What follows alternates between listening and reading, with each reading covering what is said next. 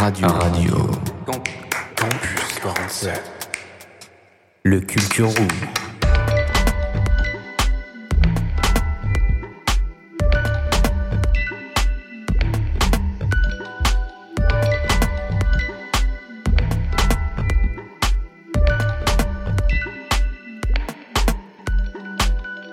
Bonjour, bonsoir à tous et bienvenue sur Radio Campus 47. Mes petites bouilles, comment elles vont là, la Max et Solène, juste ici?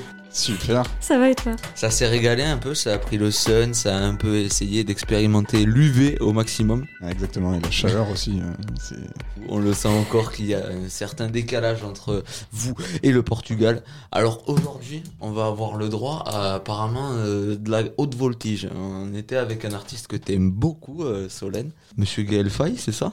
Oui, en effet, on a eu la grande chance de rencontrer Gaël Faye au Festival international de journalisme à Couture-sur-Garonne, qui s'est déroulé du 15 juillet au 17 juillet. Et on a rencontré Gaël Faye, on lui a proposé de faire une interview ave- avec notre humble web radio. Mm. Et il a dit oui direct. On était un peu étonnés, mais Oh. on était très heureux. Donc euh, voilà, Magique. on va la partager avec vous euh, aujourd'hui. Est-ce qu'on peut essayer peut-être un petit peu de planter le décor sur euh, ben, qu'est-ce qui s'est passé à Couture euh, Déjà le truc a un bagage international, donc euh, dites-nous un peu qu'est-ce qui se passe là-bas. Alors, euh, bah, c'était sur euh, trois jours, du coup, un gros week-end, avec le vendredi, samedi et dimanche, euh, 15, 16 et 17 juillet. Et euh, il y avait beaucoup d'invités, vraiment beaucoup d'invités, euh, des internationaux aussi, des journalistes allemands, italiens, je crois. Vraiment, le- il y avait beaucoup de conférences sur différentes scènes dans le village. Tout, tout se déroulait dans le village, en fait. Ce qui s'est passé peut-être un petit peu plus en profondeur, on y reviendra euh, après. C'était plus pour savoir l'ambiance, qu'est-ce que c'était, d'où c'est né peut-être. En fait, c'est le journal Le Monde qui a créé euh, ce festival et c'est vraiment pour créer des rencontres, euh, bah déjà tout simplement entre les gens qui veulent être journalistes pour qu'ils aient euh, des contacts et tout simplement qu'ils puissent en apprendre plus sur le métier et aussi envers tout simplement le public pour qu'ils en apprennent plus sur ce métier parce qu'il y avait des conférences notamment sur le photojournalisme, sur le grand reportage, donc le journalisme de guerre, etc. Donc ça permet au public d'en apprendre plus sur ce métier qu'on connaît de nom mais qu'on connaît pas vraiment en fait au final. En profondeur, ouais.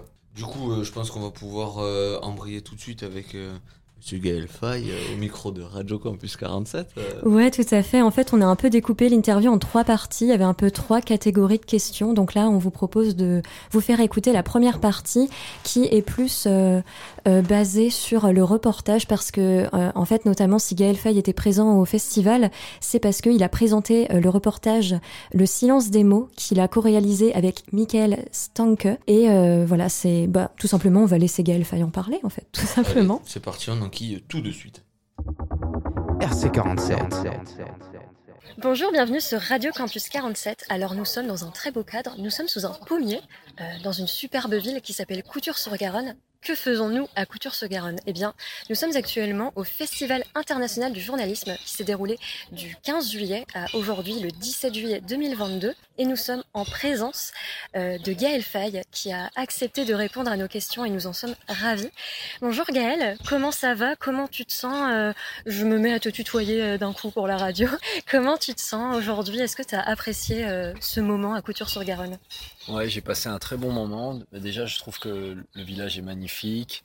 Et puis en plus, on a une météo parfaite. euh, euh, de se déambuler comme ça dans des rues où à chaque coin, euh, euh, il y a des livres, il y a des discussions, il y a des débats. Pour moi, c'est presque un, presque le monde rêvé. Gaël Faye, bien évidemment, j'ai oublié de vous présenter, ce qui est quand même un peu idiot. Vous êtes auteur, compositeur, interprète.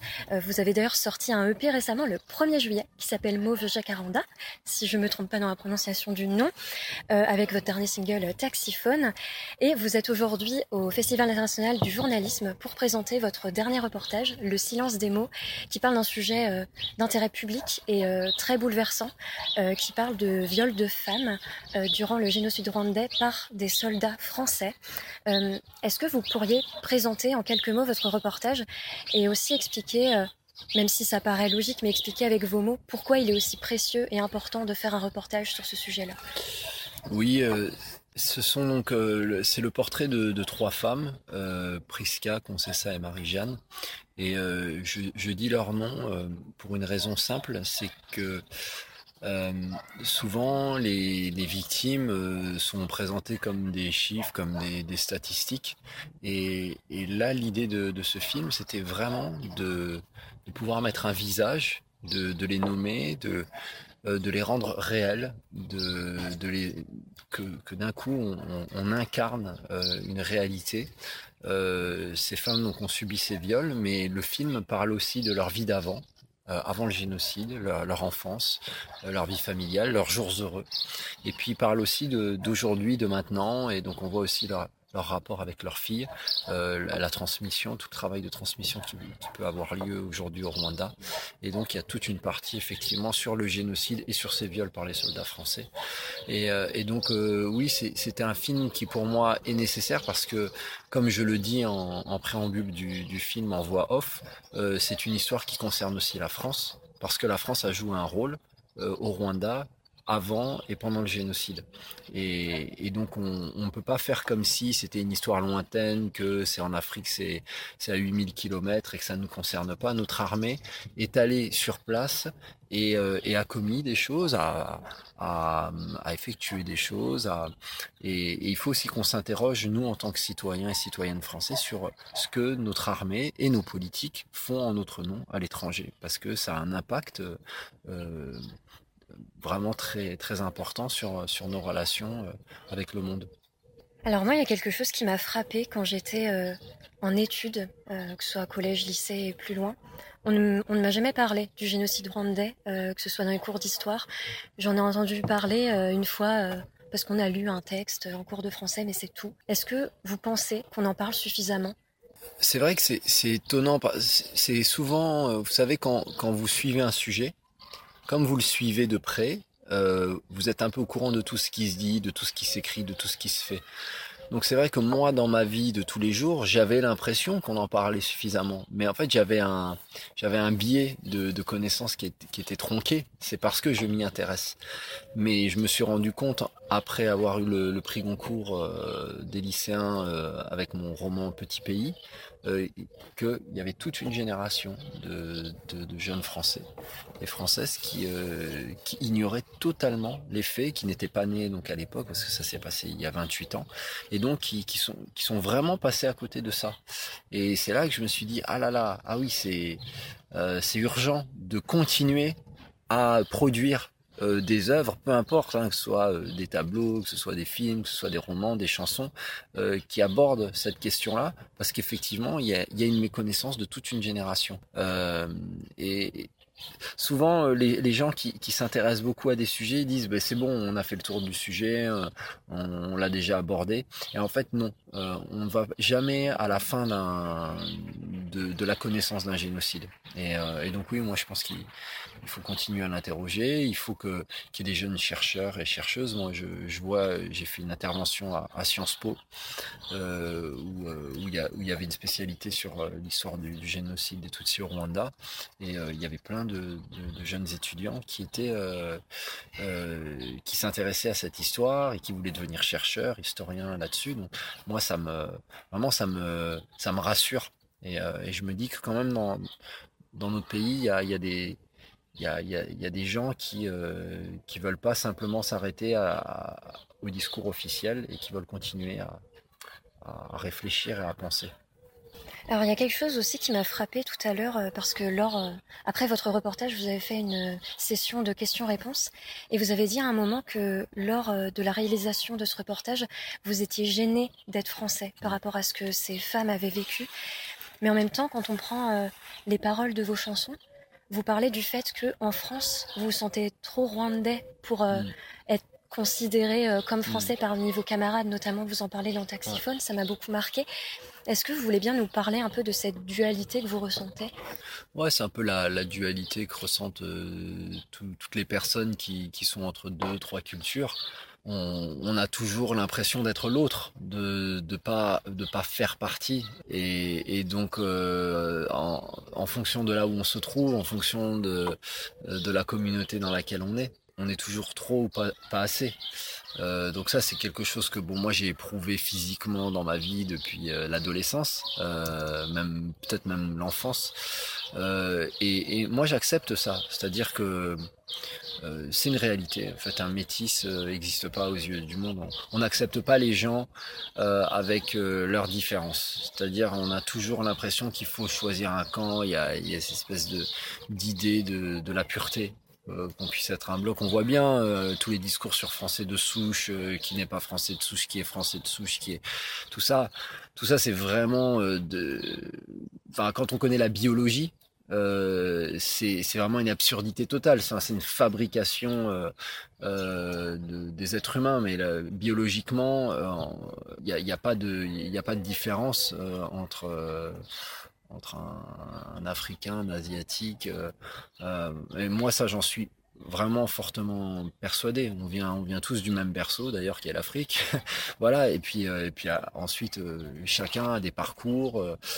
et donc, moi, je me pose pas trop la question. après, effectivement, il y a une réalité, c'est que quand on voyage, quand on va vers l'autre, quand on, est en minorité, moi ce qui est toujours mon cas d'ailleurs, mais je veux dire quelqu'un qui est blanc en France, il va au Rwanda, d'un coup il est en minorité. Euh, c'est une expérience de vie qu'il faut qu'il faut avoir, qui, qui remet en question.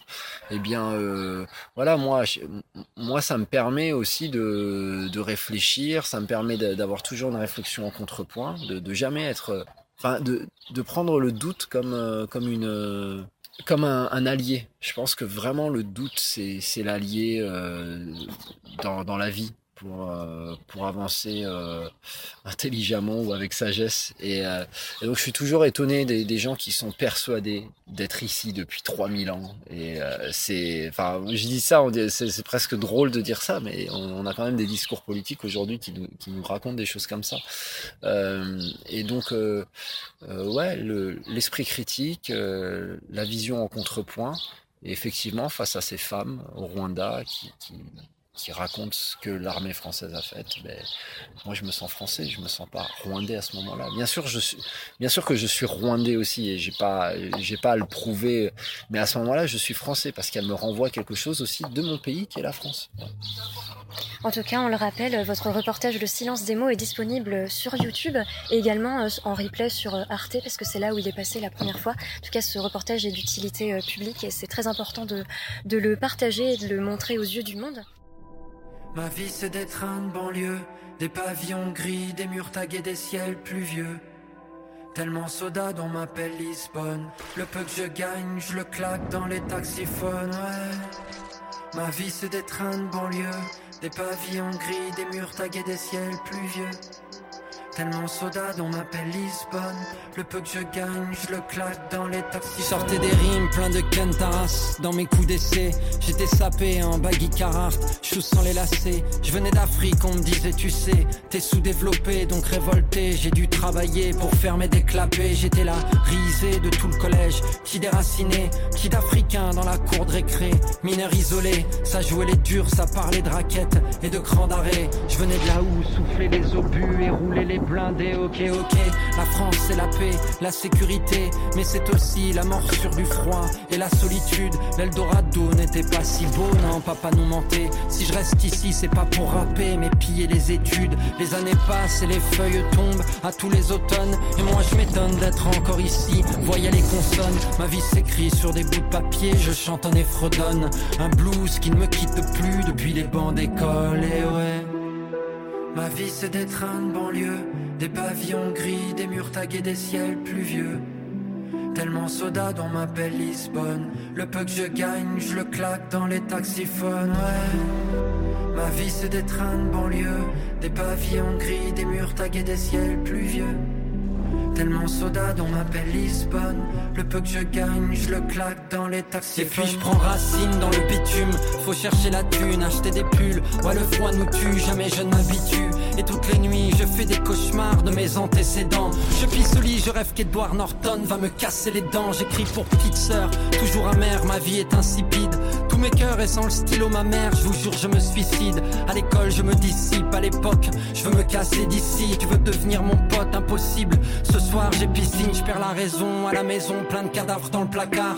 Nos passés de génocide, d'exil, tout ça n'est que blackout. Je cherche le vacarme de la rue, le silence des livres. J'habite une cabane sur la lune. Quand le monde se délite, j'ai vu les fins de monde, les carnages, les lynchages à l'essence. Et j'observe les jeunes de mon âge. J'envie leur innocence, ne savent pas que tout est possible, que tout peut s'effondrer d'un jour à l'autre, comme dans un roman de chinois chez ouais. Ma vie c'est des trains de banlieue, des pavillons gris, des murs tagués, des ciels pluvieux. Tellement soda dont m'appelle Lisbonne.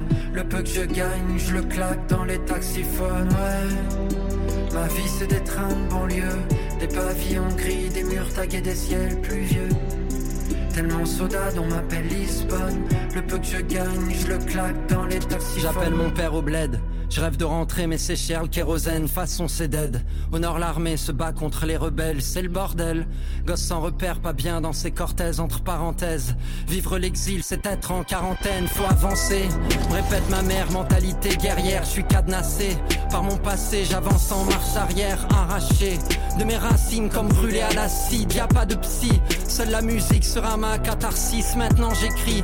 Comme je respire, mais je respire empêché, tout m'inspire. J'aspire la vie, j'apprends à l'encaisser. Paname, un chant de canal été, je reste assis sur le canapé. Je repense à ces années passées, mes premiers textes rappés. Quand je sortais plein de Kentaras dans mes coups d'essai, j'étais sapé en bague et Carhartt. Je sens les lacets, je venais d'Afrique, on me disait, tu sais, t'es sous-développé, donc révolté. Je me suis mis à rapper pour fermer des clapets. RC47. Du coup, c'était Gaël Faye au micro de Radio Campus 47. On s'est mis un petit interlude musical entre temps avec Taxiphone, du coup, euh, de lui. Qu'est-ce que tu as à dire déjà sur cette musique? On sent une ambiance peut-être un peu triste.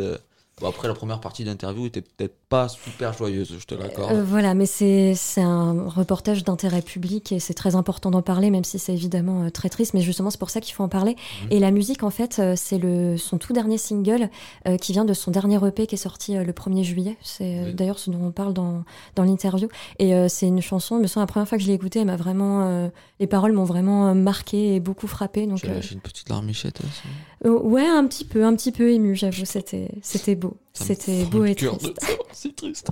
Toi, t'es beaucoup moins sensible, hein, Max, on le sent. hein. Évidemment, moi j'ai un cœur de pierre. cœur de pierre. Génial. Est-ce que vous pouvez parler peut-être un petit peu plus de du coup ce qui s'est passé dans les détails au festival? Après, on reviendra avec Gaël euh, dans un second temps, puis un troisième par chance. Tout à fait, Max. On peut parler du fait qu'on est un peu des restas maintenant. Des restas, c'est-à-dire? Bah, on a participé à des conférences. Toi, c'était sur euh, la littérature, si je ne Ouais. me trompe pas, littérature euh, surtout à propos des jeunes.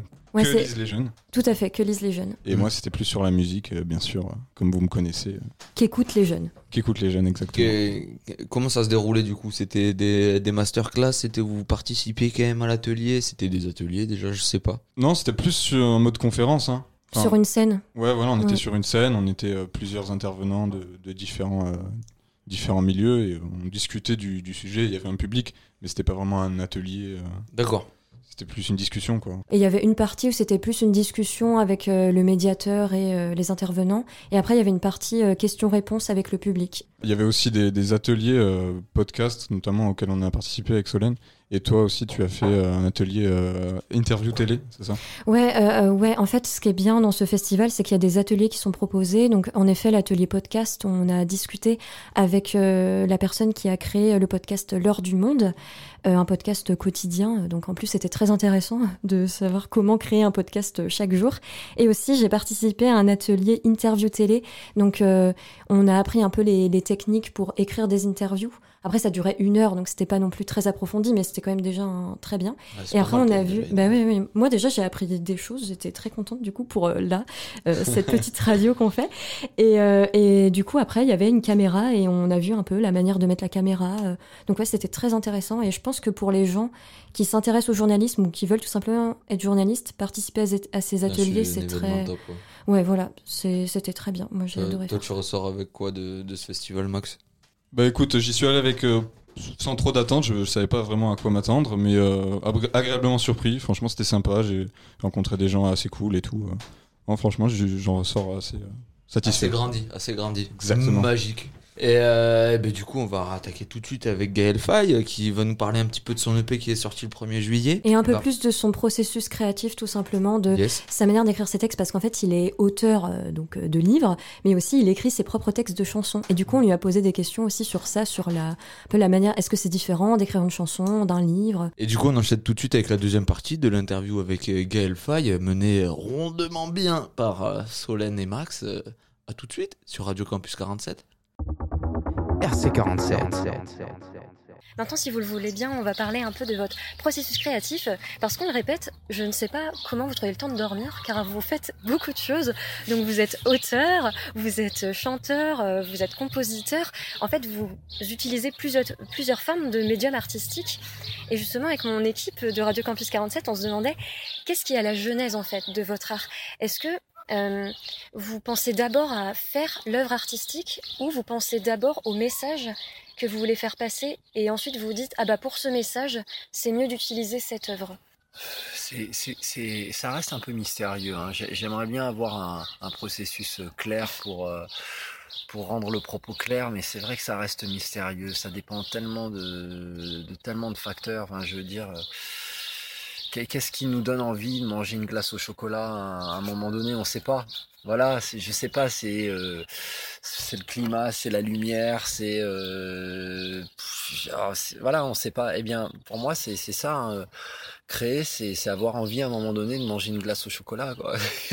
J'adore cette métaphore.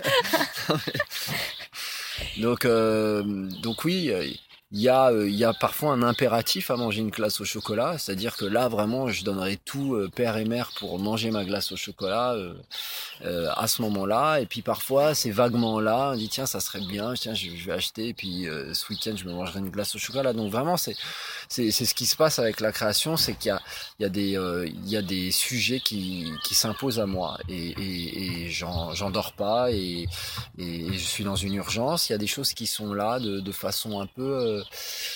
un peu confuse, euh, un peu presque de l'ordre euh, de l'impalpable. Et, donc c'est pour ça qu'il faut que je trouve quelques mots pour, euh, pour trouver les contours, pour dessiner les contours de d'un ressenti. Voilà, c'est- ça. Donc, donc, désolé de ne pas, pas faire une réponse qui, qui permette aux, aux gens d'y voir plus clair, mais tout ça reste mystérieux. Et d'ailleurs, moi, je pense que c'est aussi ça que j'aime dans l'art, c'est toute la part de mystère qu'il y a. Souvent, on me demande, euh, oui, tu vas écrire un roman, euh, qu'est-ce que tu vas raconter, euh, c'est quoi Un peu comme quand on était en, cours de philo et qu'on nous demandait de, de faire le plan avant de commencer, et puis thèse, antithèse, synthèse. Euh, en fait, moi, ce qui m'a toujours plu dans la création, c'est l'instinct, c'est la possibilité de créer beaucoup plus avec son subconscient, voire même son inconscience, qu'avec sa conscience. Ouais. Et donc c'est à ça que j'aspire, c'est faire parler euh, ce que j'ignore en moi. En tout cas, euh, chaque artiste a une manière différente de voir Mm. les choses et de faire les choses. Donc, Mm. euh, votre réponse était très intéressante en tout cas. Et vous pensez que quel médium porte le plus vos messages? Est-ce que c'est la musique, euh, les romans ou le reportage? Qu'est-ce qui vous... En fait, non pas qu'est-ce qui vous plaît le plus, mais oui, qu'est-ce vous pensez, euh, d'après les retours que vous avez eus, qu'est-ce qui a le plus touché les gens? Et d'ailleurs, est-ce que ça vous a étonné? Est-ce que vous vous êtes dit, ah bah moi, pour faire passer mon message, je préfère ce médium, mais finalement, c'est pas celui qui a le plus fonctionné? Moi, j'aime qu'un seul médium et je le mets partout, je le saupoudre partout, c'est la poésie. En fait, c'est tout. C'est-à-dire que je recherche, euh, je, je recherche la poésie. Alors, pas, il faudrait définir ce que ce qu'on entend par poésie, mais pour moi, la poésie, c'est euh, ce décollement euh, très léger avec la réalité. C'est c'est euh, c'est un, bruissement. voilà qui qui est, qui est en nous, qui nous ressemble, qui, a, qui est très personnel, c'est un, c'est un langage de l'intime. Euh, c'est ce qui a euh, ouais c'est c'est ce qui garde un halo. Pour moi dans la poésie il y a toujours un halo. Il y a, y a le contour mais il y a le il, est il est il est toujours euh, il est toujours accompagné d'un halo. Et donc je mets de la poésie partout. Alors après, voilà, ça va, ça, ça va être euh, dans une chanson, ça va être euh, là dans un, dans le film par exemple, le silence des mots.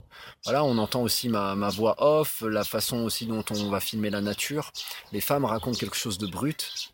Euh, et puis d'un coup, on laisse la place à, à, à du silence euh, ou, à de la nature, euh, eh bien pour moi il y a quelque, ou à de la lumière, à, un geste, euh, et puis il y a, mes phrases aussi, enfin les, mots qui, sont là, les voix off que, j'ai pu faire. Donc ça c'est ce que j'appelle la part poétique. Et, et, et, dans le roman et dans, la chanson, dans tout ça. D'ailleurs, ce que j'ai remarqué dans vos textes, c'est que vous utilisez des mots simples. Vous vous embêtez pas à chercher des mots euh, trop compliqués ou à faire des phrases euh, qui durent, euh, qui durent très longtemps. Mais justement, en fait, je me demandais, est-ce que c'est votre style ou est-ce que vous faites ça pour être, pour vous rendre accessible, plutôt pour rendre vos messages accessibles? C'est une bonne question. Je, je, je saurais pas trop répondre, mais disons que c'est vrai que j'ai quand même un, le, le souci de de pas paraître euh, abstrait. Moi, j'aime le réel. En fait, j'aime la vie dans sa réalité. Euh, et, euh, et, j'aime pas, j'aime pas être poseur. J'aime, j'aime pas, j'aime pas en mettre plein la vue. et c'est vrai que quand on écrit, il y a une tentation. Il y a une tentation. bon, c'est la, c'est la grande tradition française aussi, le style, ce qu'on appelle le style. Euh, c'est vrai que moi j'aime bien quelque chose de, de plus humble. J'aime bien les écritures humbles. Euh, et, euh, et, comment on trouve la profondeur dans une phrase simple. Voilà, c'est peut-être euh, c'est peut-être ça que, que j'essaye de. Peut-être aussi que j'ai des tournures d'esprit simples. Hein, je sais pas. Mais de toute façon, moi, je pense que la simplicité, ça fait justement comme ça, les émotions elles sont brutes. Alors que si tu t'embêtes à mettre des fioritures ouais. et tout, bah, ça fait too much et du coup on ressent pas vraiment les choses. Bah, moi, je fais en tout cas partie d'une génération qui est passée à côté de tellement d'œuvres à cause de ça, parce qu'on nous a fait lire le 19e siècle. Bah, j'ai adoré Notre-Dame de Paris. Mais à un moment donné, effectivement, euh, quand on lit 80 pages de description euh, et qu'on et qu'on a 14 ans, bah on est dégoûté. On dit ben non, nous, en fait on a on, on, avait envie de suivre les aventures de euh, de Quasimodo, d'Esmeralda, mais euh, mais on n'y arrivait pas parce que parce que c'était trop enrobé. Et, et, moi, il y a eu des lectures comme ça qui euh, qui m'ont qui m'ont permis d'apprécier la la littérature parce que parce que d'un coup elle se débarrassait un peu de euh, du baroque de l'écriture voilà c'est c'est ça et donc vous pouvez nous les citer d'ailleurs? Ouais bah, bah, bon il y a je sais pas la trappe cœur hein, de Salinger pour moi bon, c'est une référence absolue mais euh, c'est tout simple mais pourtant c'est tellement profond c'est tellement universel après euh, plus récemment je peux je peux parler de euh, moi j'aime beaucoup Annie Arnaud et Annie Arnaud c'est pareil pour moi elle, elle, raconte des choses très très profondes avec avec des, des phrases simples euh, simple, ça veut pas dire simpliste. Hein. Euh, c'est difficile d'être simple. Moi d'ailleurs, en musique, j'ai du mal à être simple comme je voudrais l'être. Et donc, euh, donc voilà, c'est. Il y, enfin, y a plein d'auteurs comme ça qui, qui, me parlent parce que parce qu'ils se c'est comme s'ils se mettaient à découvert en fait. Pour moi, la simplicité, c'est une manière de se mettre à découvert. Et parfois, j'ai l'impression qu'on se cache derrière le style. Je, je sais parce que j'ai des amis hein, qui écrivent avec avec des styles flamboyants, baroques, etc. Et souvent, je, ce, que je, ce que je remarque, c'est que c'est une forme de pudeur déguisée. Merci en tout cas, c'était très intéressant ce que vous avez dit sur euh, la simplicité, tout ça. Moi, ça me fait penser à un auteur qui s'appelle Édouard Louis. Je sais pas si vous, ah, vous bah connaissez. Oui, bien sûr. De toute façon, Édouard Louis, il est, il est très fortement inspiré d'Annie Arnaud si, si je pense, si je si j'ai bien lu euh, ses interviews. Mm. Donc oui, Édouard Louis, euh, effectivement, magnifique. Ouais, je suis sûr, très fan d'Édouard Louis. Eddie, Eddie Bellegueule, ouais, ouais. c'est classique. Ça me fait penser à ça. Euh, même si vos histoires sont différentes, il y a cette idée de bah, de parler des, des choses euh, traumatisantes euh, qu'on a vécues, de, de, de l'histoire de notre famille, mais aussi de notre propre histoire, et une idée de se mettre à nu à travers des mots simples et de pas hésiter à le faire en fait. Et vous, c'est ce que vous faites dans vos textes? Oui, complètement. Je suis dans une quête. En fait, mm. tout ça, ce n'est rien d'autre qu'une quête. Et elle est fabuleuse parce que plus, plus on crée, plus on découvre des aspects de, de nous-mêmes, des autres, euh, qui étaient là mais qu'on ne voyait pas. Donc euh, ouais, c'est, c'est, c'est la meilleure des lampes torches, hein, la, la création de l'écriture. C'est très poétique. Vous vous exprimez de manière poétique.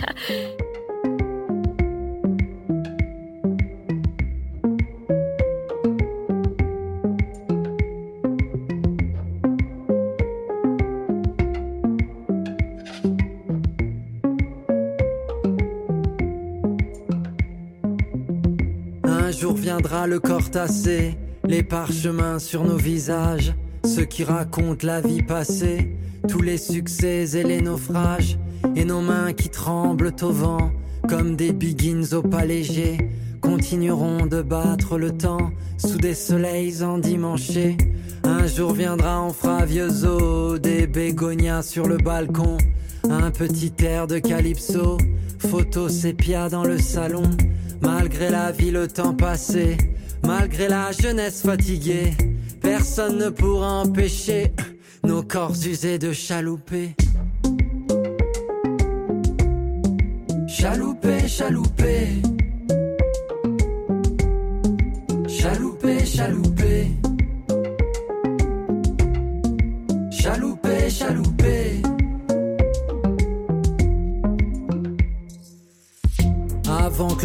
Se fasse automne, que l'on s'éloigne de la rive, on scratchera du gramophone, quelques ritournelles caraïbes, on s'épuisera sur le dance floor, en de petits pas économes, tant que sera levé le store. Nos palpitants seront métronomes, elles me reviennent les années folles, quand on mourrait seulement de rire. Oh rappelle-toi du malécon, le clapotis de nos souvenirs. Un jour viendra cette ritournelle, quand ma voix se sera envolée. Je te supplie en souvenir d'elle, de continuer à chalouper. Chalouper, chalouper. Chalouper, chalouper. Chalouper, chalouper.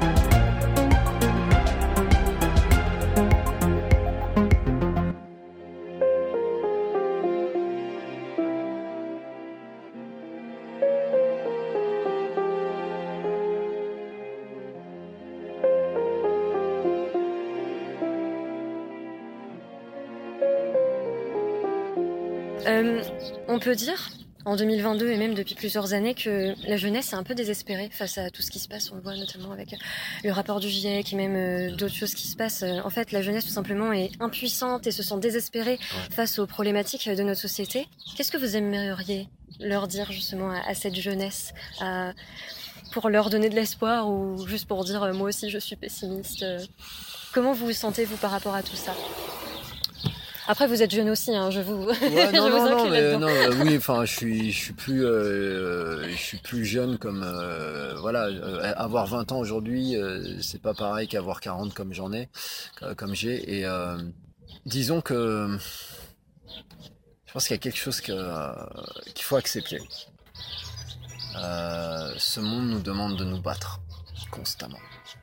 Et, peut-être que la difficulté qu'on a euh, dans notre société, c'est euh, c'est qu'on nous vend un modèle euh, de confort, un modèle où on nous promet qu'à un moment donné, on va se reposer, on nous montre des films où il y a des braqueurs qui vont faire le casse du siècle et ils vont aller se reposer sur une île déserte. Et, euh, et donc on aspire tous à, à, notre, à notre moment de calme, euh, à, à notre petit havre de paix. Et, euh, et en fait, le, le, monde brûle. Et, et quand le monde brûle, euh, ben, on a besoin de, de gens qui se lèvent pour aller éteindre l'incendie.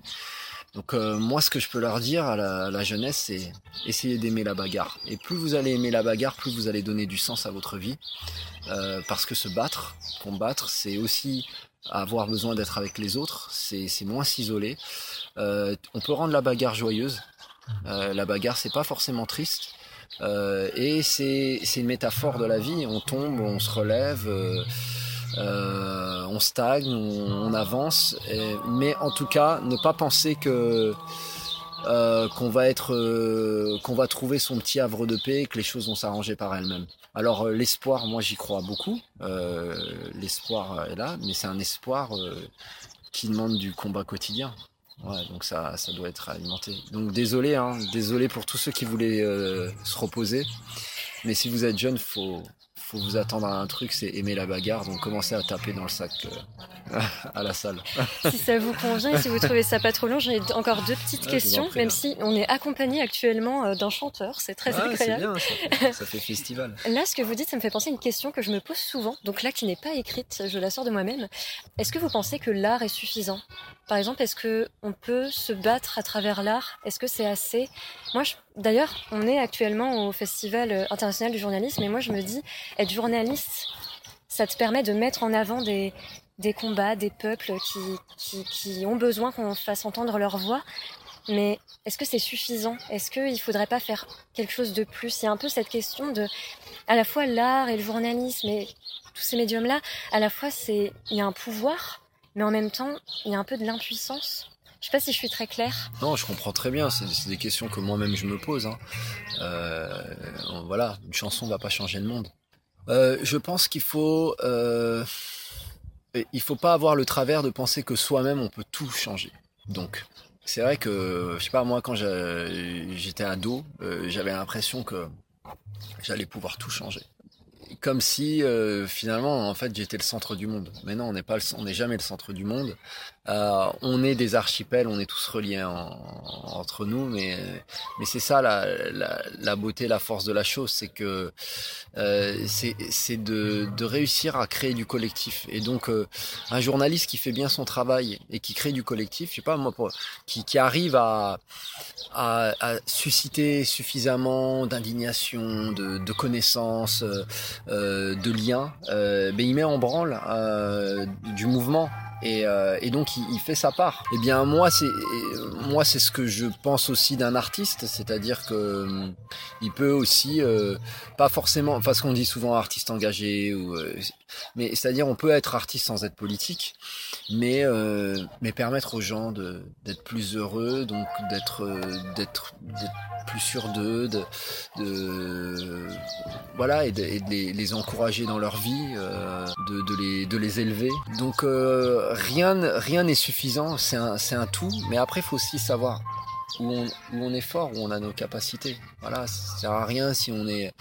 On voit parfois euh, des, gens qui, se lancent dans des combats et, euh, finalement ils, euh, le combat leur enlève toute leur énergie parce que c'était pas fait pour eux.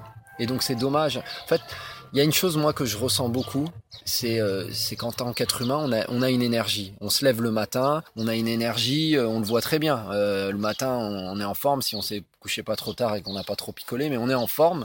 Et puis l'énergie, euh, on la, elle dure toute la journée. Puis à un moment donné, on est fatigué, on s'arrête, on va dormir et on, on, récupère l'énergie.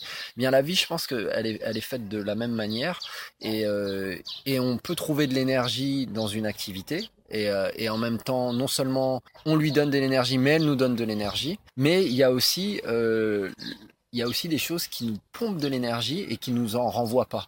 Dans le travail militant, par exemple, euh, ça arrive beaucoup de, gens qui font des burn-out et qui, qui trouvent plus le sens parce qu'ils se sont épuisés, ils ont donné tout et, euh, ils ont, il y a rien qui leur permet de se recharger parce que le combat est trop long, qu'ils ont l'impression que rien n'avance, qu'ils sont isolés. Voilà. Et donc c'est c'est ça que je veux dire, c'est il faut considérer que l'énergie qu'on a en soi, elle est précieuse et, que, que c'est une ressource qu'on peut pas dilapider n'importe comment. Donc faut aussi quand même s'écouter pour, euh, pour après être, euh, être efficace pour faire avancer, avancer les choses.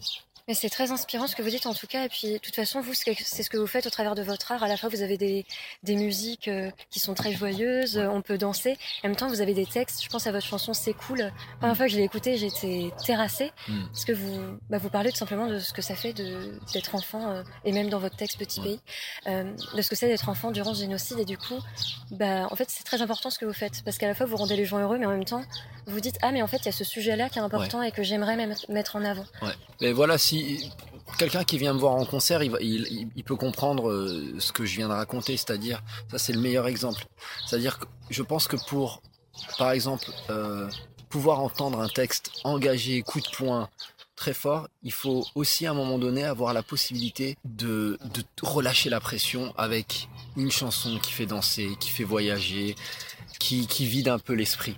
Donc c'est ça en fait, c'est c'est un, c'est un va-et-vient. Et on peut pas être soumis euh, uniquement qu'à la dureté, qu'à à, à la, à la réalité euh, tragique de notre monde. En fait, c'est c'est ça. On est euh, les êtres humains, on a tellement une, des, des palettes différentes d'émotions. Donc, euh, pour être, euh, on peut, on, est amoureux, on est enragé, on est révolté, on est joyeux, on est naïf, euh, on est profond.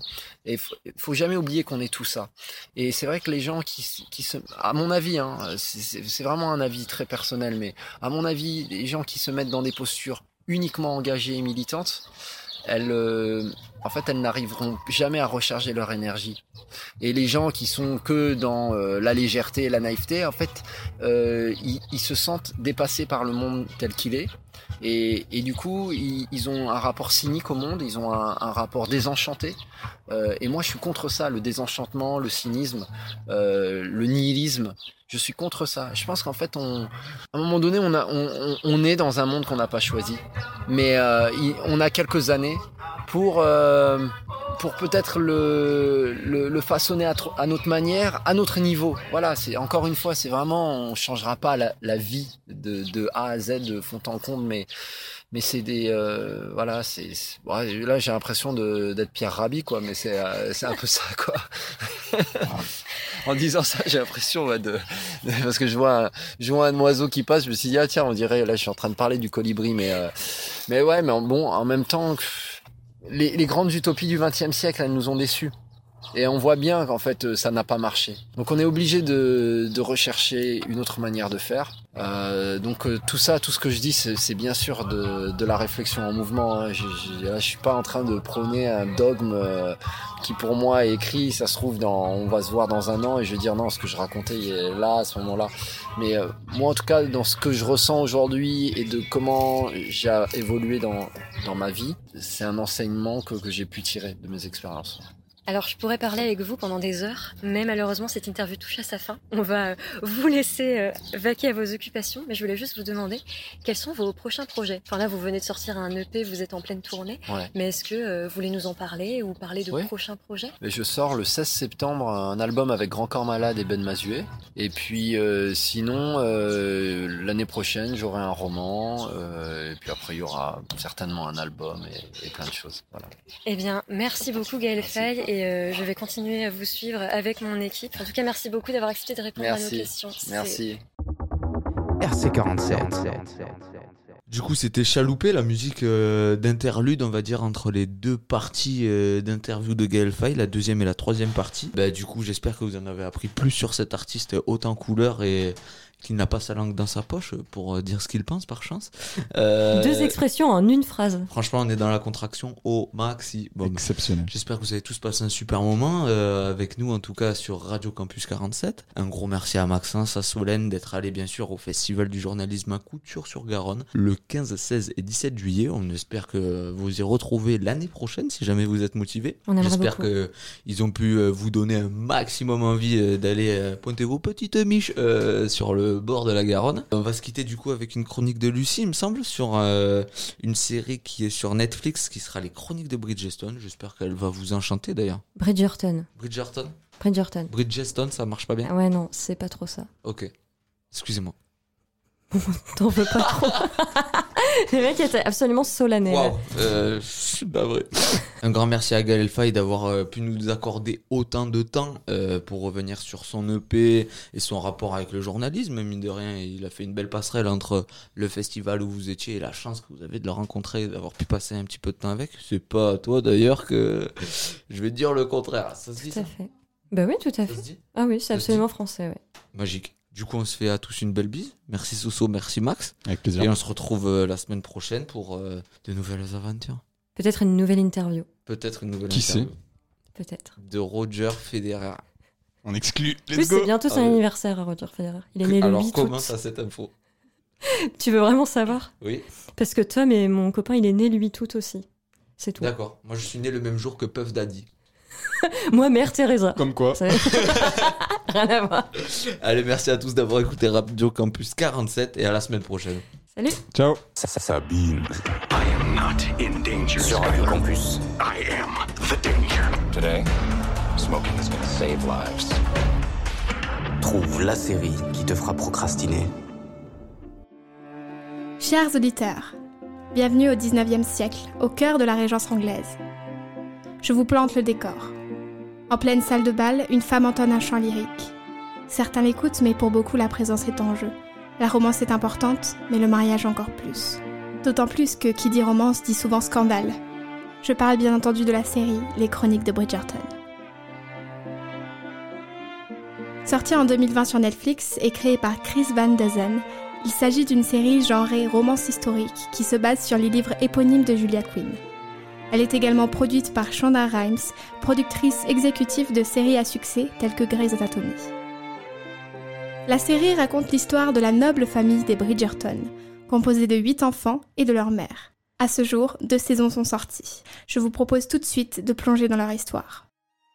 Dans la première saison, on suit l'histoire de Daphne Bridgerton, qui fait ses débuts sur le marché matrimonial de l'époque. Tout de même à la recherche du véritable amour, elle se fait très vite remarquer et la reine elle-même la désigne comme le diamant de la saison, ce qui la met au devant de la scène. Cependant, à travers les balles, elle peine à trouver son bonheur, car son frère Anthony lui met des bâtons dans les roues en se montrant très possessif et contrôlant. Daphné perd espoir face au découragement de ses prétendants. C'est alors qu'elle décide de s'allier à Simon, duc de Hastings, qui lui voit dans cette alliance un moyen de fuir le devoir matrimonial qu'on lui affuble. Dans la deuxième saison, c'est Anthony, le fameux grand frère un peu trop protecteur et très caractériel, le protagoniste. Il décide de se mettre lui-même sur le marché matrimonial et de se trouver une femme avec des caractéristiques bien spécifiques. Plus question de véritable amour, mais plutôt d'une liste de courses à ce stade. Avec son égo surdimensionné, son léger machisme et ses exigences, c'est très facile de le détester. Mais à travers le personnage de Kate Sharma, on finit par percevoir la véritable nature de ses intentions. Seule chose que je n'ai pas précisée et qui fait acte de fil rouge dans les deux saisons, c'est le personnage de Lady Whistledown. Une mystérieuse écrivaine qui rédige à chaque nouveau scandale une sorte de journal qui fait beaucoup parler de lui au cœur de la société anglaise du 19e siècle. Tous les personnages de cette série sont intéressants, car ils ont tous une histoire et une personnalité propre. Prenons Violette Bridgerton, une maman de 8 enfants qui a perdu son mari qu'elle aimait passionnément et qui fait du bonheur de ses enfants une priorité. Ou encore Héloïse Bridgerton, petite sœur d'Anthony et Daphné et féministe dans l'âme qui ne se retrouve pas dans le destin qu'on a dessiné pour elle. Edwina et Kate Sharma, deux demi-sœurs très liées qui partagent une histoire difficile et s'en sortent toutes les deux avec des caractères opposés et pourtant aussi forts l'un que l'autre malgré les apparences. Ou encore la reine, elle aussi éperdument amoureuse de son mari, qui lui n'est pas mort mais gravement atteint de ce qu'on comprend être la maladie d'Alzheimer. Une reine qui veut bien offrir sa grâce à quiconque montre que son cœur est sincère et bon. J'aime énormément cette série et j'ai vraiment hâte de voir la suite. Elle est très intelligemment réalisée, avec toutes ces reprises orchestrales de chansons actuelles qui plaisent à l'oreille et cet érotisme toujours omniprésent. Quoi de plus logique quand on parle de gens pour lesquels un acte aussi naturel que le sexe est aussi tabou en société? Je vous conseille de la regarder, elle vaut le détour. Sur ce, je vous souhaite une bonne journée, ou bien soirée. Tout dépend l'heure à laquelle vous avez écouté cette chronique, et je vous dis à la prochaine pour de nouvelles analyses.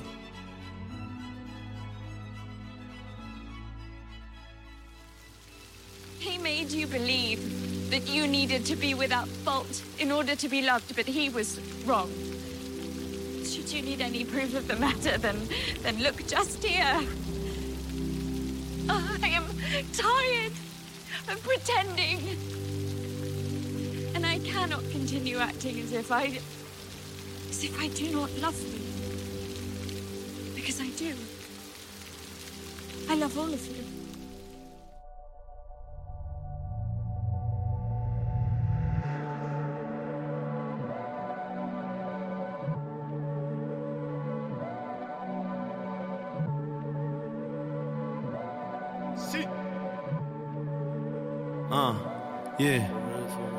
Les efforts que je fournis, je les trouve un peu légers, hein. Genre, le poids d'une fourmi. J'aimerais combattre le mal et aider les gens. Mais j'ai ni la triforce du courage, ni l'épée de légende. Je me demande, vous ai-je dit que je me sentais ilien? Jamais vraiment parmi vous.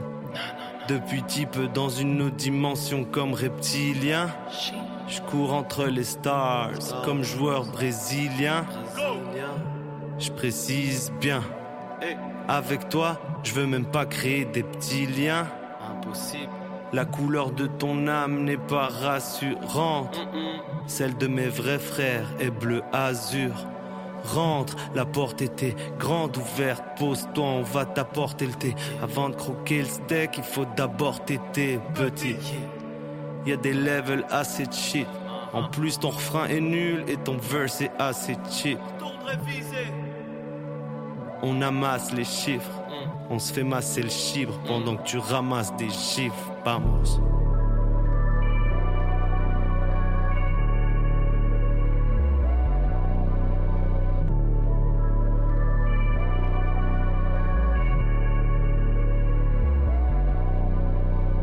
J'ai tenté de me connaître en profondeur, je nage toujours à la surface. Paré à décoller, la première est vide, mais je refuse qu'on me surclasse. Je vais pas donner mon temps, non. Pour rien accomplir ou finir triste. Je distribue mes idées, posées dans le district, fucking vie strict, je sans cesse pour m'éclairer dans la pénombre, pour les blesser dans ma démarche. Trop de questions qui m'interrompent, ils souhaitent me traiter comme un clébard, couché à 4, levé à 6, des mots qui tournent sur le plafond en boucle, dans la syntaxe, rien que je m'implique, impossible de raccrocher les wagons en route. Plus aucune palpitation, besoin d'un pacemaker. Seul à connaître mon adresse, je préfère rester seul. Je mets des pigments sur la fresque, recherche désespérément quatre feuilles sur un trèfle. Le compteur tournait sa presse comme si je marchais pieds nus sur la braise. Comportement de monsieur tout le monde, c'est pas mon dada. Relax, c'est quand je tire sur le camas, heureusement. Je raconte pas ma vie, pas des. Si tu me cherches pour sauver le monde, je te répondrai comme Vianney, je suis pas là. Dirigeant qui raconte des salades. Normal si je fais ma vie en décalage. Amertume qui traîne dans les parages, plein de tristesse dans mon ADN. Savant mélange entre drame et haine. J'ai cherché. Je trouve pas l'entrée du jardin d'Éden. Je ressens plus rien comme si j'étais dead. Vide le stylo de façon frénétique. Torture obligatoire dans mes faits et gestes. Toujours été dans les bails sélectifs.